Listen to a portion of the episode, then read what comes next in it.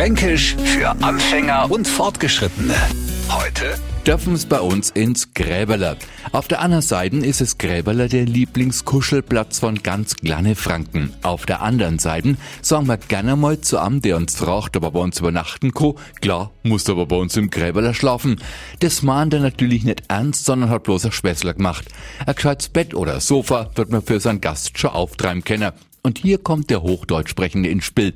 Sollten Sie fränkische Freunde haben und die mal besuchen, erschrecken Sie bitte nicht, wenn Sie ihnen sagen, du kannst gern bei uns übernachten, musst aber im Gräberle schlafen. Kein Franke lässt Sie in einem ungemütlichen Graben nächtigen, sondern hat Ihnen gerade augenzwinkernd die Besucherritze angeboten. Ist Gräberle. Fränkisch für Anfänger und Fortgeschrittene.